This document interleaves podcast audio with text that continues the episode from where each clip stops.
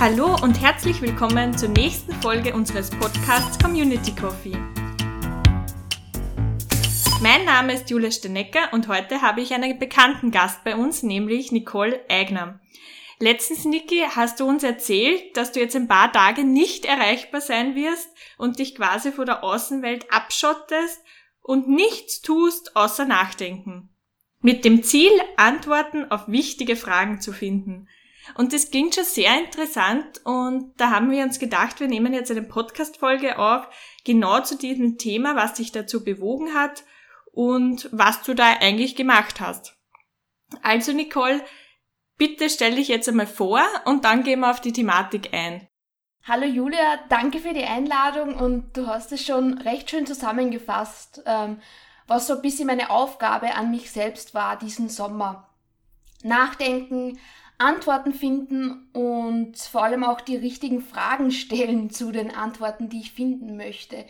Ich habe in den letzten Monaten, ähm, vielleicht erwähne ich das nochmal kurz, bin immer noch Just-Studentin, so wie im letzten Podcast, habe irgendwie das, das Gefühl gehabt, mein Fokus ist nicht so da, wie er da sein soll. Irgendwie ist es alles nicht ganz klar, was ich will, was ich nach dem Studium mache. Das sind alles Fragen, die mir wichtig sind oder die generell Menschen wichtig sind, wenn sie ein Studium abschließen, was kommt danach.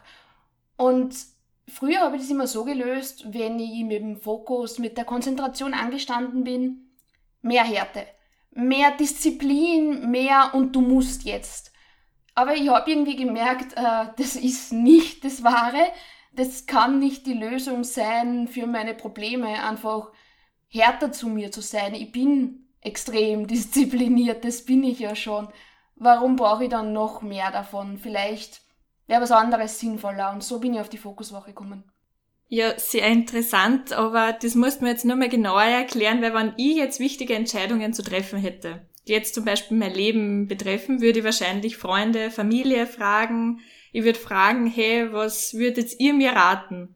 Ich würde aber nicht auf die Idee kommen, dass mir jetzt fünf Tage oder wie lange war es genau? Genau, fünf Tage, ja.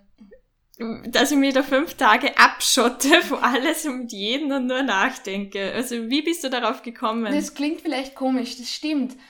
Aber eine Sache, glaube ich, muss einem ganz bewusst sein, dass niemand dein Leben lebt, außer du selbst. Und niemand deine Entscheidungen treffen kann, außer du selbst, weil ja niemand genau weiß, was in dir vorgeht. Sie sehen zwar von außen, wie du nach außen wirkst, was du nach außen machst, aber was, was in dir drinnen ist, das sieht ja niemand. Und ich habe gewusst, dass ich die Antworten auf diese Fragen nur in mir selbst finden kann die Inspiration zu der Woche dann an sich äh, ist mir auf Instagram gekommen, ganz, ganz, lustig eigentlich, dass man mal was Sinnvolles findet auf Instagram.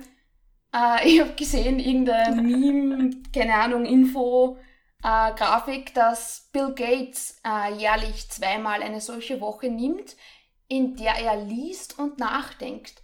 Und da habe mir gedacht, okay, Bill Gates ist eigentlich recht erfolgreich, wenn, wenn ihn das erfolgreich macht oder zumindest nicht weniger erfolgreich warum soll es nicht mir auch helfen?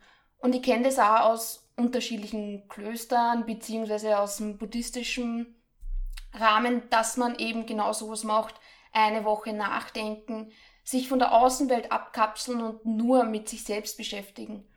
Und deswegen habe ich das einfach mal probiert und warum nicht? Ich glaube, das ist wirklich ein sehr guter Punkt, dass du gesagt hast, Entscheidungen kann man nur selbst treffen und die Antworten auf Fragen nur in sich selbst finden. Finde ich ganz spannend. Ähm, würdest du dieser Woche irgendeinen Titel geben oder dieser Auszeit? Fokuswoche. Also das war für mich der Titel, weil es mir genau um Fokus gegangen ist. Mhm. Dann gehen wir vielleicht gleich drauf ein. Wie und wo hast du diese Tage verbracht? Wie kann man sich das vorstellen? Erzähl mal. Da habe ich Glück gehabt. Meine Tante, mein Onkel und die Kinder sind in Urlaub gefahren und haben wen gesucht, der aufs Haus aufpasst beste Aufgabe für jemanden, der allein sein möchte, in ein anderes Bundesland fahren und dort auf das Haus aufpassen, beziehungsweise war meine Aufgabe auch, äh, die Katze zu füttern jeden Tag. Und äh, es, ich war eben in diesem Haus in Salzburg und ganz wichtig finde ich davor oder habe ich gemerkt, ist die Vorbereitung. Also man muss sich auch auf das Nichtstun vorbereiten, sonst funktioniert es nämlich nicht. Stell dir vor, ich hätte nicht davor die Lebensmittel gekauft, hätte nicht davor meine Kleidung gepackt, hätte nicht davor mir überlegt, was mache ich in Situation XY, wenn mich jemand anspricht. Weil meine Challenge war es auch, in der Zeit nicht zu reden, nicht mit mir selbst zu reden, nicht mit der Katze zu reden, nicht mit dem Postboten oder Paketbringer, äh, der mir Fragen stellt, auch nicht mit den Leuten auf der Straße, die ich beim Spazierengehen treffe. Das ist wirklich eine Challenge. Die haben mir Fragen gestellt und ich habe immer freundlich genickt. Und das geht nicht. Das stelle ich mir sehr hart vor. Ja, es, es, es, war wirklich, wirklich spannend. Ähm, muss man aber auch mehr erlebt haben. Und zum, um zum Wie zurückzukommen, vielleicht erzähle ich kurz ein bisschen so einen Tagesablauf, wie es ja, war bitte. in der Woche. Also es waren fünf Tage und es war irgendwie jeder Tag ganz unterschiedlich. Am Anfang, am ersten Tag ist man so extrem gehypt, so, wuh, ich mache das jetzt endlich, was ich schon so lange machen möchte. Und es wird so super und es ist alles toll. Tag 2, Ernüchterung. Es ist nicht alles super. Es ist nicht alles toll. Aber da muss man auch durch. Es war auch ein ganz wichtiger Tag, der zweite Tag. Ähm, der grundsätzliche Tagesablauf war immer aufstehen, Morgenroutine. Also ich habe meine Routinen beibehalten, so gut es ging. Die Sachen, die mit Reden zu tun haben, in meinen Routinen natürlich nicht, weil funktioniert das nicht so. habe dann äh, den Vormittag meistens genützt zum Lesen, mittags gekocht, immer für zwei Tage eigentlich, so wie ich es normal auch mache. Nachmittags dann wieder gelesen bzw. nachgedacht und abends Abendessen bzw. dann spazieren gehen, nachdenken, meditieren und schlafen gehen. Das ist so ein grob Überblick über einen typischen Tag in der Fokuswoche. Das unterscheidet sich nicht so stark von dem, was ich sonst mache, außer mit dem Unterschied eben, keine Außenwelt, kein Reden, keine Einflüsse von irgendwem, keine Kommunikation. Das war für mich eigentlich der größte Unterschied zum normalen Leben unter Anführungszeichen. Mhm, du hast jetzt zwei Punkte mhm. gesagt, auf die ich gerne näher eingehen würde. Erstens einmal, was sind deine Routinen, dass wir das vielleicht nur erklären? Okay. Äh, Morgenroutine ist bei mir, wenn man es auf zwei oder zwei, drei Hauptpunkte ähm, kürzt, eigentlich atmen, also ich habe gewisse Atemtechniken, die ich übe in der Früh, dann eiskalte Dusche und Dankbarkeit für mein Leben, für die Menschen um mich und für die Herausforderungen, die ich an diesem Tag bekommen werde oder die mich generell umgeben. Und Abendroutine kann man auch kürzen, eigentlich auf ähm, denen mein Tagebuch schreiben. Ich habe jeden Tag, also schreibe generell jeden Tag Tagebuch in der Woche natürlich viel ausführlicher, weil wir ganz andere Fragen beschäftigt haben als normalerweise. Dann lesen, je nachdem, was gerade meine Lektüre ist, beziehungsweise meditieren und schlafen gehen. Ja, sehr schön. Ich glaube nämlich, diese Routinen oder einige dieser Routinen können auch im normalen Alltag schon helfen, dass man vielleicht sich einige Fragen beantwortet. Zum Beispiel meditieren oder auch Tagebuch schreiben hilft ja da manchmal extrem. Genau, und es geht ja immer, also es geht nicht immer nur ums Beantworten. Manchmal ist der wichtigste Schritt, allein schon diese Frage zu stellen und sie aufzuschreiben, mhm. damit man es nicht vergisst. Weil man vergisst viel, das man nicht aufschreibt. Das glaubt man sonst gar nicht. Das stimmt. Ich habe mir gestern gedacht, also mir fallen die wichtigsten Dinge immer in der Nacht mhm. ein. Klingt jetzt vielleicht komisch, aber manchmal wache ich auf und mir fällt irgendwas ein, wo ich denke, oh, das muss ich mir merken. Habe aber dann keinen Zettel und Stift. Jetzt habe ich schon überlegt, ob ich mir vielleicht aufs Nachtkästchen einen Zettel und einen Stift lege, das aufschreiben und dann weiter schlafe. Ja, ich habe das, äh, weil du eh gerade bei mir auf Video bist, ich kann dir das sogar zeigen. Da hinten ist äh, mein Nachtkastel und in der obersten mhm. Lade ist ganz viel Papier und einige Stifte, beziehungsweise die Bücher, die ich gerade lese. Ich mache immer einen Unterschied zwischen Morgenlektüre, Nachmittagslektüre und Abendlektüre. Ist vielleicht auch ganz lustig. Äh, abends lese ich meistens was, bei dem ich möglichst wenig mitschreiben muss oder möchte, weil sonst komme ich nicht in das Schlafen. Und in der Früh halt die Dinge, bei denen ich wirklich mitschreibe, weil es einfach leichter ist, wenn ich beim Tisch sitze, als wenn ich schon im Bett liege und eigentlich schlafen möchte und dann lese ich was, das mich extrem bewegt oder voll mitreißt, dann muss ich mitschreiben. Und das ist extrem hilfreich, wenn man das gleich beim Nachkastel hat, weil dann musst du nicht weit und dann schreibst du es da auch wirklich auf. Das ist auch wirklich interessant. Und du hast mir vorher gesagt, am zweiten Tag kam so die Ernüchterung. Hast du dich da einsam gefühlt oder warum hast du jetzt so ernüchtert gefühlt? Einsam gar nicht. Also Einsamkeit habe ich in der ganzen Woche nicht gefühlt, weil ich irgendwie das Gefühl gehabt habe, ich kann eigentlich gar nie wirklich alleine sein, weil ich bin ja immer da. Und ich bin für mich vor allem immer da. Das ist, glaube ich, eine wichtige Entscheidung, die man trifft, dass man sich wirklich zu sich selbst committet und wirklich für sich selbst da ist und nicht in schwierigen Situationen sich selbst verlässt, geistig. Ja, dann lässt man den Körper da und du selbst bist aber ganz weit weg. Und wenn man dann einmal wirklich bei sich ist, mit sich und diese Entscheidung getroffen hat, dass man sich beisteht, dass man für sich da ist, dann fallen ganz viele Dinge vielleicht leichter, vielleicht schwerer, aber man weiß zumindest, man ist nie allein, man ist nie wirklich einsam. Die Ernüchterung war deswegen da, oder das, es war ein bisschen ein schwieriger Tag für mich, ähm, weil ich habe in der Zeit auch gefastet in den fünf Tagen, habe vegan gelebt und halt auf möglichst vieles verzichtet. Und an dem Tag habe ich einfach keine Energie gehabt. Also da war ich so brack und alle Anspannung der letzten Monate ist an dem Tag irgendwie zusammengekommen. Und ich habe gemerkt, okay, vielleicht kann man nicht immer 100.000 Prozent geben und man braucht vielleicht, oder das, ist, das war an dem Tag wichtig, man braucht vielleicht auch mal Pausen.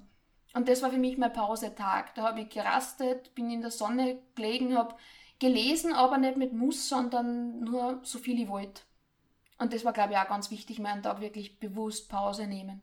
Weil die restlichen Tage waren auch Pause von meinem normalen Leben, aber nicht Pause vom an meinem Charakter arbeiten. Mhm. Klar, das heißt, wenn man nichts tut, quasi nach außen hin, heißt es das nicht, dass man nach innen hin nichts tut. Genau, das nach innen hin ähm, arbeiten ist ja ganz oft das ganz Schwierige, das ganz Anstrengende, das ja viel mehr gibt und auch viel mehr nimmt von dir, als wenn ich jetzt nur fürs Studium oder für irgendwas anderes arbeiten würde. Ich finde auch, dass sich, also mit sich selbst beschäftigen, sich selbst weiterentwickeln, also Stichwort Persönlichkeitsentwicklung, und generell bewusst in der Gegenwart leben, eins von die schwierigsten Sachen sind. Genau, also zumindest für mich. Immer. Ja, das habe ich auch gemerkt. Man flüchtet sich in Gedanken an die Vergangenheit, was nicht alles besser war, was vielleicht schlechter war. Dann flüchtet man sich in irgendwelche Zukunftsvorstellungen, wie nicht alles sein könnte. Aber so wirklich im Jetzt, wann ist man das wirklich? Und das habe ich da auch geübt, dieses Präsentsein, das Hören, okay, was höre ich um mich, was empfinde ich, was sehe ich eigentlich wirklich? Das fällt dann sonst gar nicht auf. Ich habe stundenlang Wassertropfen oder Regentropfen am Fenster beobachtet. Das sind alles Dinge, die verlernt man irgendwann anzuschauen, wenn man älter wird. Was aber ganz wichtig ist, weil diese Dinge existieren und das so könnte man oder sollte man auch bewusster wahrnehmen.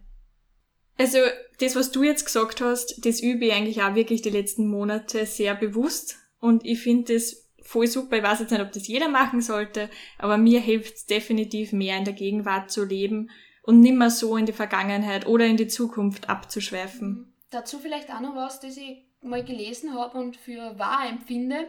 Man wird bei Vorstellungsgesprächen immer gefragt oder oft, wo sehen Sie sich in fünf Jahren? Wo sehen Sie sich in zehn Jahren? Das sind sicher wichtige Fragen, dass man weiß, wo man hin möchte, aber man wird nie gefragt, wo sehen Sie sich jetzt? Und sehen Sie sich jetzt überhaupt in diesem Unternehmen? Was bringt dir jemand, der in zehn Jahren da arbeiten möchte, aber nicht jetzt? Du willst die Person ja jetzt einstellen. Und vielleicht sollte man an die Frage anhängen, und wo siehst du dich jetzt? Wo möchtest du jetzt gerade sein? Bevor man sich überlegt, okay, und wo soll es in zehn Jahren hingehen? Also an alle, die jetzt Bewerbungsgespräche führen oder in der HR arbeiten, nehmt euch das zu Herzen. Genau. Hast du die Fragen quasi beantworten können in deiner Fokuswoche? Oder was war so... Na, starten wir mal mit dieser Frage. Hast du Antworten auf deine Fragen gefunden? Ja, ich habe eine ganz, ganz konkrete Frage an mich selbst gehabt, ähm, bevor ich die Fokuswoche gestartet habe. Ich habe davor ein Bewerbungsgespräch gehabt und dann habe ich mir überlegen müssen, was mache ich, wenn sie mich wollen, was mache ich, wenn sie mich nicht wollen. Und mhm. was mache ich nach dem Studium? Das war die Überfrage eigentlich. Und darauf habe ich tatsächlich eine Antwort gefunden am dritten Tag. Das heißt, es hat drei Tage gedauert. Das finde ich eigentlich den spannenden Prozess, bis ich zu der Frage gekommen bin. Die zwei Tage davor war ich so beschäftigt mit eben diesen Vergangenheits-Zukunftsgedanken, dass ich nicht dazu gekommen bin, obwohl ich eh schon nichts zu tun hatte, außer nachdenken, darüber nachzudenken, worüber ich wirklich nachdenken wollte. Das heißt, du kannst To-Dos auch aufschieben, wenn du keine hast. Das war auch ein sehr wichtiges Learning. Weil da merkt man, okay, aufschieben, das geht anscheinend immer. Nicht nur dann, wenn man gerade sehr viel zu tun hat und viel um die Ohren hat. Und am dritten Tag habe ich mir dann, äh, beziehungsweise bin ich in dem Buch, das ich gelesen habe, Stillness is the Key von Ryan Holiday, sehr große Buchempfehlung an der Stelle, vor allem für solche Fokuswochen, ähm, weil das Buch eigentlich beschreibt, worum es mir gegangen ist in den fünf Tagen. Und es ist immer, was ich bei Büchern sage oder bei allem, das man liest oder aufnimmt, du musst es auch leben. Weil nur dann hat es einen Sinn. Nur dann kannst du das wirklich implementieren in dein ganzes Wirken, wenn du es auch wirklich umsetzt. Und das musst du sofort machen, weil sonst hast du schon wieder die Hälfte vergessen. Also währenddessen das wirklich leben, was in dem Buch geschrieben wird, das ist ein großer Tipp. Und am dritten Tag bin ich zu Fragen gekommen in dem Buch. Kann ich eigentlich vorlesen, ich habe daneben bei meinen Mitschriften ähm, aus den fünf Tagen. Zum Beispiel, wo stehe ich mir selbst im Weg? Wichtige große mhm. Frage. Dann, welche ist die härteste Entscheidung, die ich aktuell meide? Und da war ein mhm. Punkt, wo ich gesagt habe, okay, Nicole, du kannst das nicht länger aufschieben. Du musst dich jetzt mit dieser Frage beschäftigen, was machst du nach dem Studium? Und es hat an diesem Tag geregnet. Richtig depressives Wetter eigentlich. Und ich dachte, okay, egal, Jacke und raus in den Regen weil das passt eigentlich gerade zu meiner Gemütslage. Und dann fühle ich mich gleich gut aufgenommen von meiner Umwelt, wenn es da gerade regnet. Und dann habe ich mich auf eine Bank gesetzt und man will eigentlich möglichst kurz im Regen sitzen. Was gut war, ich habe schnell eine Entscheidung finden müssen oder nachdenken müssen, damit ich wieder ins warme Haus rein kann, weil bis keine Entscheidung gefällt ist, Nicole, darfst du nicht ins Haus zurück. Und also das unterstreicht, dass du sehr selbstdiszipliniert ja, bist. Ich bin sehr, sehr diszipliniert. Also du kannst mich lange in, in Regen raussetzen, bis man könnte es auch trotzig nennen, aber ich nenne es diszipliniert.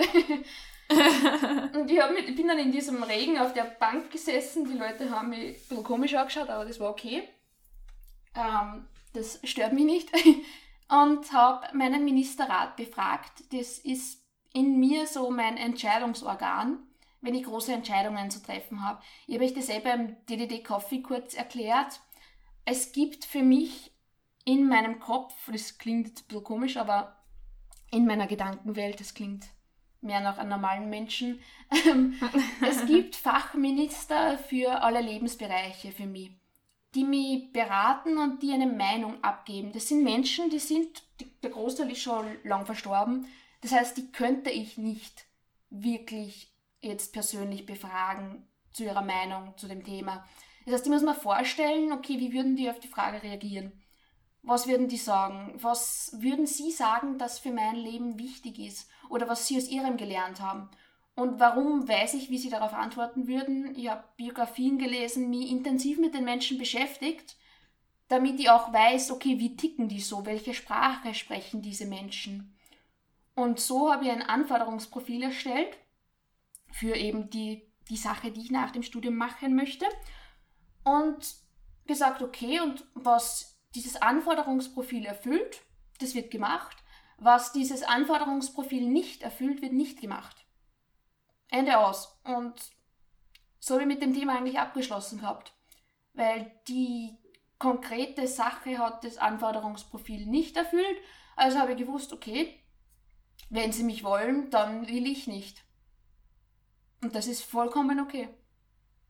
Ja, es ist so schwierig, dass man Entscheidungen trifft oder Entscheidungen nicht trifft, ist quasi leichter, aber man muss sich sehr bewusst sein, eine nicht getroffene Entscheidung ist auch eine Entscheidung, aber meistens, meiner Meinung nach zumindest, die schlechteste. Genau, auf alle Fälle. Und ich triff sehr gerne Entscheidungen. Also ich, das ist etwas, das ich gern mache. Aber bei großen Fragen bringt es nichts, ganz viele Entscheidungen zu treffen und ganz super schnell. Und bei großen Fragen merkt man wirklich, dass das entscheidende Kriterium ist, wie gut ist die Entscheidung, die du getroffen hast. Es gibt dann die Menschen wie der Daniel, die mich fragen, äh, und wie viele Entscheidungen kannst du beziffern, kannst du treffen mit der Methode. Darum geht es nicht. Es geht darum, wie gut die Entscheidungen sind. Und wenn ich mich beraten lasse von den Menschen, von denen ich glaube, die sind die klügsten auf diesem Gebiet, die sind wirkliche Experten, dann kann ich nur zu einer guten Entscheidung kommen. Also fragst du quasi schon Leute um Rat, aber diese Leute, die du individuell für dich zusammengestellt hast, und du befragst es ja quasi wieder in dir. Genau. Also, also ich, ich denke mal bei sowas immer, das ist dasselbe wie Annehmen von Kritik, von Kritik. Würde ich die Person überhaupt um einen Rat fragen? Sicher würde ich meine mhm. Mama um einen Rat fragen, aber meine Mama sagt mir Sachen wie, mach etwas Sicheres. Und ich will mhm. aber, ich brauche keine Sicherheit. Also das, die können da nur die Sachen, die Antworten geben, die sie auch aus sich selbst nehmen. Und meine Mama hat ein ganz anderes Leben gelebt, lebt ein ganz anderes Leben als ich. Die ist ein komplett konträrer Menschentyp zu mir. Und wenn ich wen fragt, der so anders ist als ich, was ich mit meinem Leben machen soll, wie soll ich dann eine Entscheidung finden auf der Grundlage, die dann zu mir passt? Wenn ich meine Oma frage, die sagt mir, ja, du kannst ja auf der Bank anfangen, war das nichts für die? Das ist sicher für viele Menschen was, aber nicht für mich.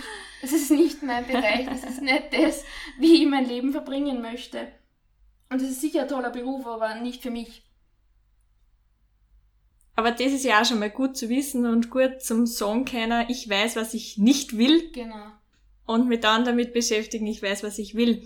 Ähm, was war so dein größtes Learning aus dieser Fokuswoche? Was würdest du jetzt, wenn du es nochmal machst, besser machen? Wer schweigt, wird hören. Wer aber nicht schweigen kann, wird für immer taub bleiben. Das ist meine Resümee aus der ganzen Woche und das kann man eigentlich wortwörtlich nehmen.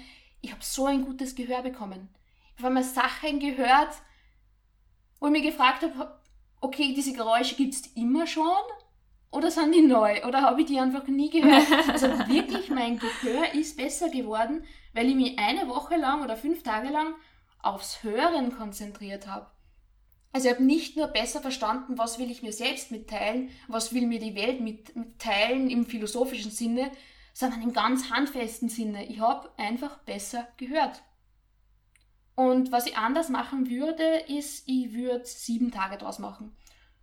Und ich würde ähm, vielleicht oder würde wirklich in eine professionelle Einrichtung gehen, in der so Sachen wegfallen wie Kochen. Weil mit dem kannst du auch sehr viel Zeit also darauf kannst du viel Zeit aufwenden, die du eigentlich auch ins Nachdenken stecken könntest. Und das fällt dann eben weg, wenn jemand für dich kocht.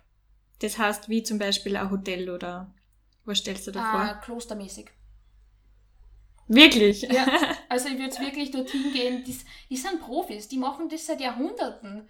Und da sind wir wieder beim mhm. Punkt, man kann Experten auch einmal vertrauen, dass sie Experten sind, weil die, die machen das aus einem guten Grund beruflich und jeden Tag und immer schon. Also ich würde wirklich äh, zu Experten gehen. Das, was ich heuer gemacht habe, ist halt die Studenten-Low-Budget-Version, weil ich habe kein Geld braucht für das. Das ist gut als Start. Mhm. Aber wenn man dann weitergehen möchte, die nächste Stufe, dann kann man sich ja einen Experten leisten. Mhm. Ja, klar, also das sollte es einem auf alle Fälle wert sein. Welche Tipps würdest du jetzt abschließend jemandem geben, der zu dir sagt, Niki, ich würde es auch machen? Was soll ich machen? Wie oft soll ich das vielleicht machen?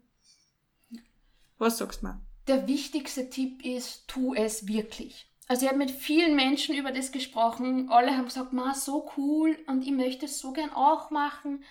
Aber. Und dann kommen Sachen wie, ich habe keine Zeit, ich weiß nicht wie, Mach es einfach. Mach das, was dir richtig erscheint. Ich bin keine Expertin auf dem Gebiet, nur weil ich das einmal gemacht habe. Es, es gibt Experten auf dem Gebiet. Ähm, mach das, da sind wir wieder bei dem, was ich als letztes Mal gesagt habe im Podcast. Starte da, wo du bist, mit dem, was du hast. Wenn du kein Geld hast, dann finde Möglichkeiten, das ohne Geld zu machen. Wenn du wenig Zeit hast, dann finde Möglichkeiten, wo du trotzdem Zeit hast. Es kann mir niemand erklären, dass er so wenig Zeit hat und so wichtig ist, dass er nicht für fünf Tage verschwinden könnte. Weil das habe ich auch ganz klar gemerkt in den fünf Tagen, es ist nichts passiert, das von Bedeutung wäre. Ich habe zu allen gesagt, ich bin nicht erreichbar, habe mein Handy ausgeschaltet, habe gesagt, okay, und aber auch nicht für Notfälle. Ich bin keine Notrufnummer. Und das ist, glaube ich, eine Entscheidung, die man für sich treffen muss. Ich bin weder 122 noch 133 noch 144. Ich muss nicht immer erreichbar sein, egal wie wichtig ich glaube, dass ich bin. Also wichtig ist man nicht, auch wenn man es immer selbst glaubt. Die Welt läuft auch ohne mich oder ohne einen weiter. Und die Welt kümmert sich eigentlich auch gar nicht.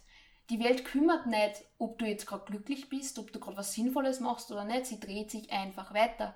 Das heißt, du bist verantwortlich für das, ob du gerade glücklich bist, ob du gerade was Sinnvolles machst, weil es nur für dich selbst einen Unterschied macht, nicht für die Welt. Und das ist der, der Tipp oder der Appell, mach es einfach, so wie du glaubst, dass es für dich Sinn macht. Es muss für dein Leben Sinn machen, nicht für meines. Für mein Leben hat das Sinn gemacht, was ich gemacht habe. Vielleicht macht für dein Leben was ganz anderes Sinn. Das musst du ganz individuell für dich herausfinden. Und da ist eben auch der Grundsatz probieren. Probier aus, was für dich sich richtig anfühlt, was, wo du das Gefühl hast, okay, das bringt mich weiter. Und das machst du dann. Ich glaube, das ist jetzt das perfekte Schlusswort. Vielen Dank, vielen Dank, Niki, dass du nochmal drüber geredet hast, dass deine Erfahrungen mit uns geteilt hast, die teilweise ja sehr persönlich und intim sind. Aber ich glaube, davon können unsere Zuhörerinnen und Zuhörer auch am meisten profitieren. Danke an alle, die zugehört haben. Falls ihr wieder mehr über den DDD oder Deckweiß wissen wollt, besucht die Website www.deckweiß.at. Lest dort vielleicht die Blog-Einträge. Meldet euch gerne bei mir auf LinkedIn oder bei der Niki auf Instagram, at Eigner Niki. Genau. Und ansonsten wünsche ich euch nur von Herzen, auch in dieser Situation wieder, bleibt gesund und wir hören uns dann beim nächsten Mal.